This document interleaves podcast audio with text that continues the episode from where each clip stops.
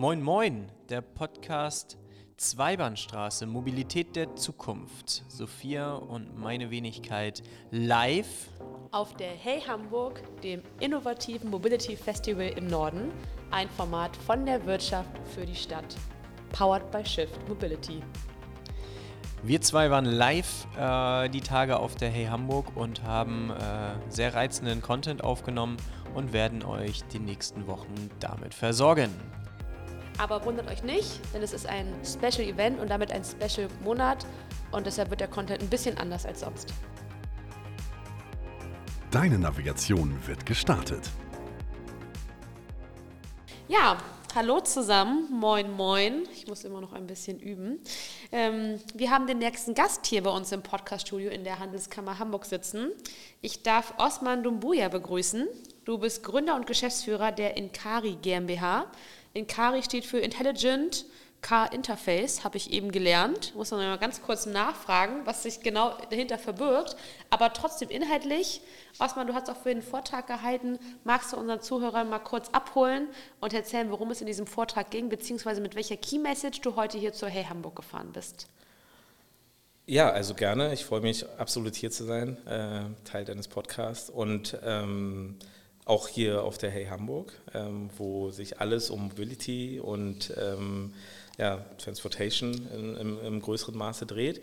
Und äh, das, worüber ich gesprochen habe, war ähm, auch nochmal das Thema der, der, des digitalen Umfeldes im Rahmen der äh, Mobility ähm, hervorzuheben, weil wir dort äh, technologisch auch einige, ähm, einiges beitragen können, ähm, um im Bereich der, der digitalen Integration von äh, Mobilitätstechnologie äh, zu, zu unterstützen.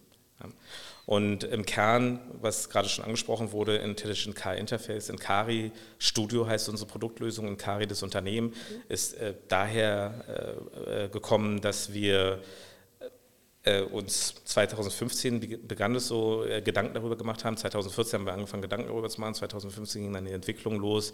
Ähm, wie können wir eine Technologie ähm, auf, auf die Straße bringen, die Designern und Ingenieuren ermöglicht, äh, die nächste Generation von Fahrzeuginterfaces, von, von der Schnittstelle Mensch-Maschine im Fahrzeug, also das, was man sieht, äh, Fahrt, Fahrtinformationen, Infotainments und so weiter, ergonomischer zu gestalten. Und damals brannte uns so ein bisschen unter den Nägeln, ähm, dass wir tolle Fahrzeugkonzepte auf Messen und, und, und, und, Veranstaltungen sehen und bis ein, ein bestimmtes Fahrzeug dann doch in die Serie kommt, das Ganze deutlich unspektakulärer war, als es ursprünglich angekündigt war.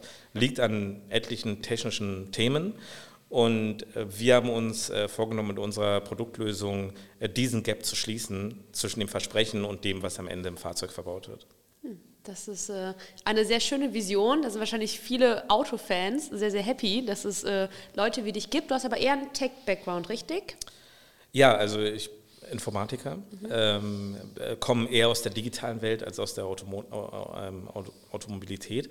Aber die Technologien, die wir immer entwickelt haben, waren eigentlich für die Automobilindustrie. Ich hatte vorher schon mal ein Unternehmen gegründet, ähm, hieß damals äh, PVR und da haben wir auch die Automobilindustrie unterstützt äh, im Bereich des virtuellen Prototypisierens. Da ging es darum, dass man äh, viele äh, Analysen und ähm, Bewertungen von Funktionalität oder von, vom Packaging, aber auch von, von ästhetischen Abnahmen, das ist dann der Bereich Color and Trim, ähm, am Computer äh, durchführen kann und das mit physikalisch belastbaren Daten, mhm. so dass äh, man sich dann darauf verlassen konnte, dass das, was man am Computer erzielt hat und dass man, was man dort sieht, nachher der Realität entsprechen wird. Und da, da konnte man natürlich wahnsinnig viel Geld einsparen, weil man dann keine physischen Prototypen braucht, sondern eben mhm. digitale Prototypen hatte. Und äh, das Unternehmen haben wir 2012 aber jetzt rückblickend schweren Herzens, aber damals war es natürlich in dem Moment, waren wir froh über den Erfolg und das Exit äh, an amerikanischen Konzern verkauft. Okay. Jetzt haben wir ganz oft schon das Wort digital gehört. Das nimmt man ja auch immer so leicht in den Mund. Digitalisierung ist wichtig, Deutschland ist zurück, wir müssen hier irgendwie mehr machen. Das hindert uns auch in der Verkehrswende. Wie nimmst du denn als ähm, ja, äh, IT-Experte, kann ich jetzt ja sagen. Ich habe ja sonst hier eher vorrangig Mobilitätsexpertinnen sitzen. Ähm, die Digitalisierung in Deutschland war die Entwicklung der letzten Jahre. Wo stehen wir gerade? Wo müssen wir eigentlich hin? Ich glaube, das, was uns in Deutschland etwas bremst im Bereich der Digitalisierung, ist, dass wir noch nicht, äh, noch nicht ausreichend erkannt haben, äh, was Deep Tech im, im digitalen Bereich wert ist ähm, und dass es wert ist, dafür äh, auch in, in, in, langjährige Projektentwicklung hineinzugehen. Ähm, ich nehme mal ein Beispiel, wenn wir über AI nachdenken, diese Technologie wird ja schon seit Jahrzehnten haben wir konzeptionell entwickelt und, und Ansätze überlegt, aber eins der erfolgreichsten Unternehmen, die das dann auf den Weg gebracht haben, dass daraus sich allmählich eine Technologie entwickelt hat, die dann brauchbar war, wie AlphaGo, äh, wurde von Google entdeckt. Und Google ist 2011, 12 in dem Bereich äh, bei diesem Unternehmen eingestiegen ähm, und für viele andere europäische ähm, ähm, äh, Unternehmen äh, war das Verständnis äh, für AI noch gar nicht da, weil einfach die, die, die Nutzbarkeit von AI für sie zu diesem Zeitpunkt noch nicht ersichtlich war was aber verdeutlicht, dass eben komplexe Technologien halt auch Jahre und manchmal Jahrzehnte brauchen, um eine gewisse Ausgereiftheit zu haben. Und ich glaube, wir müssen dieses Verständnis auch entwickeln, das schätzen wir im Engineering. Ja. Wir sind stolz auf German Engineering, weil jedes Unternehmen, was stolz ist, ein Produkt auf die Straße zu bringen, 60 Jahre Erfahrung äh, aus, aus ihrem Unternehmen dort eingebracht ist. Und deswegen ist es so gut. Jetzt merken wir in der digitalen Welt auch, dass manchmal jahrelange Erfahrungen erst Produkte ausgereift machen und deswegen exceptional machen, ähm, also au außergewöhnlich machen, extraordinär machen. Und, ähm, und, und dieses Verständnis muss, muss äh, deutlich mehr in Deutschland und in Europa reifen. Ähm, man ist kein Digitalkonzern, weil man der Meinung ist, oder ein Digitalunternehmen, weil man der Meinung ist, man hat irgendeine App in, in vier Wochen zusammengedengelt und das ist herausragend. Das kann jeder in vier Wochen kopieren. Ja? Deep Tech sind Technologien, die Jahre eine Menge ähm, äh, Hirnschmalz, äh, Arbeit, Schweiß, Kosten. Und wenn man diese Technologien dann ausgereift auf die Straße bekommen hat, dann setzt man wirklich neue Maßstäbe im Bereich der Digitalisierung. Und jetzt sind wir heute auf einem Mobility Festival. Ich habe das Gefühl, dass gerade dort in der Branche ist natürlich sehr viel Bewegung und es ist auch sehr viel Handlungsbedarf. Wir haben viele Start-ups, die auf dem Markt ähm, schwärmen und äh, ihre neuen Ideen irgendwie auf den Markt bringen, sei es irgendwelche Mobility-Budgets, Apps oder irgendwie sowas wie HV4 Switch und Yelby und die ganzen E-Scooter und frag mich nicht was. Was ist denn so die, das, das Learning von dir von den letzten paar Jahren oder was braucht so eine App oder was braucht so eine Anwendung, die ihr anbietet, um dann wirklich erfolgreich zu sein an so einem Markt? Das ist eine interessante Frage. Ähm, grundsätzlich ist, ich, ich, ich, bin ja Entrepreneur, ich bin Unternehmer und ich kann, ich kann darüber reden, was mich antreibt, ähm, was mich dazu bewegen könnte, irgendeine App zu entwickeln und, oder irgendeine Applikation. Ich will, ich will das gar nicht auf eine App runterbrechen. Aber ähm, äh, das, was mich bewegt, ist, dass man mit, mit der Lösung, mit der technologischen Lösung, die man, die man äh, anbietet, Mehrwert schafft. Und wenn wir dafür sorgen, dass äh, gesellschaftliche Interaktion sich verbessert, dass wir Leuten besseren Service anbieten können und äh, das aufrichtig und substanziell durch unsere Technologie umsetzen können, dann wird man damit auch erfolgreich, weil dann gibt es ja Leute, die diesen Wert, diesen Mehrwert erkennen können. Ja. Wenn, wenn man eine Applikation entwickelt äh, mit dem Ziel, nur Leuten irgendwie äh, Geld aus der Tasche zu ziehen, dann wird es halt schwierig und da, da habe ich dann halt auch keine Empfehlung für.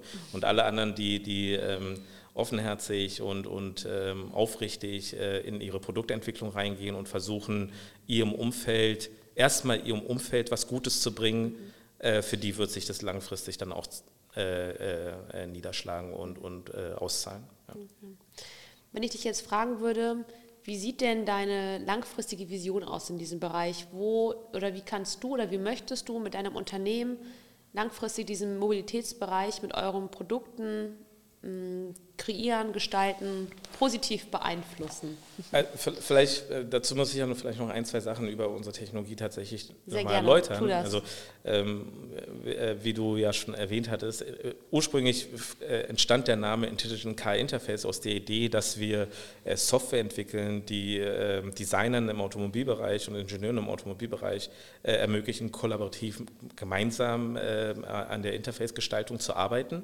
Und uh, Designer aber da die Möglichkeit haben, viel kreativer ihre Inter äh, Interface-Gestaltung halt umzusetzen. Nach Corporate Identity-Richtlinien, aber eben auch nach, nach äh, ergonomischen Richtlinien und nach ästhetischen Richtlinien, wie es dem Designer selber gefällt. Und mit dem Ziel, dieses Ergebnis auch tatsächlich ins fertige Fahrzeug äh, äh, hineinzubekommen. Daher der Name, daher äh, der, der Entwicklungsplan. Ähm, während wir aber über die Jahre äh, daran gearbeitet haben, ähm, ergaben sich ja einige Fragestellungen. Zum Beispiel, ähm, wenn man Software grundsätzlich entwickelt oder Applikationen grundsätzlich entwickelt, ist, äh, ist die erste Eingabeform äh, Maus und Tastatur, mit der man irgendwie mit dem Computer interagiert. Im Auto haben wir aber von vornherein immer die Problematik, dass man natürlich in der Regel beide Hände am Lenkrad haben sollte. Mhm und wir halt andere Eingabemöglichkeiten brauchen, ähm, Voice Control, äh, Gestensteuerung, ähm, äh, von mir aus auch die Touchpanels, wo man ein gewisses haptisches Feedback äh, generieren kann und so weiter und so fort. Also es sind einfach andere Eingabeformen. Und im Rahmen äh, der Integration dieser, dieser Technologien, dieser ähm, Treiber und so weiter, die dafür notwendig sind, bestimmte Hardware-Devices dann bei uns anzubinden, haben wir halt gemerkt, man muss aber eigentlich grundsätzlich die Interaktion zwischen Mensch und Maschine neu denken. Wir wissen ja gar nicht, wie wir in zwei Jahren, in fünf Jahren, in zehn Jahren weiter mit Computern interagieren wollen, mit Maschinen jeglicher Art interagieren wollen, weil wir kriegen überall in alle möglichen Maschinen Computersysteme eingebaut.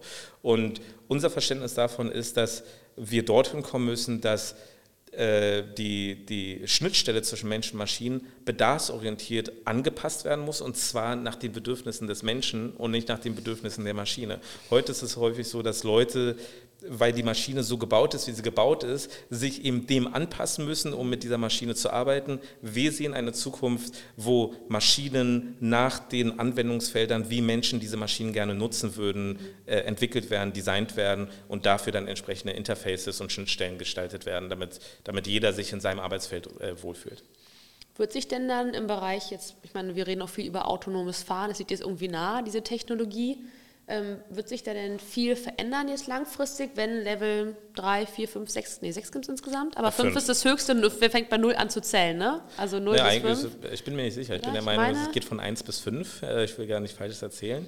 Also sagen wir, das sind die unterschiedlichen äh, Automatisierungslevel, bei 0 hast du gar keine Automatisierung. Genau. Ähm, bei 5 wäre man dann voll auto, mhm. äh, automatisiert, was bedeutet, man kann dem Fahrzeug sagen, fahr bitte zur Kita, hol mein Kind ab, setz es zu Hause ab, danach fährst du zum, zum Bäcker, der mhm. schmeißt dir die Brötchen in den Kofferraum und wir treffen uns zu Hause. Mhm. Im, Im, übertragenen Sinne. Ja. Dann hätte man ein äh, vollautonomes Auto. Wenn, wenn ein Fahrzeug dann vollautonom fährt, muss man davon ausgehen, dass natürlich die Architektur des Fahrzeugs komplett anders gestaltet werden müsste als heutige Fahrzeuge. Heute ist es wichtig, im Fahrzeug Informationen über das Fahrzeug zu bekommen als Fahrer. Äh, habe ich ein Problem am Motor? Was ist mein Tankladezustand bzw. mein Batterieladezustand? Ähm, Signale, die ich setze, was ich, wenn ich, dem, wenn, wenn ich anderen Leuten signalisiere, ich will links abbiegen, ich will rechts abbiegen, das sind alles Sachen, die für mich als Fahrer heute relevant sind.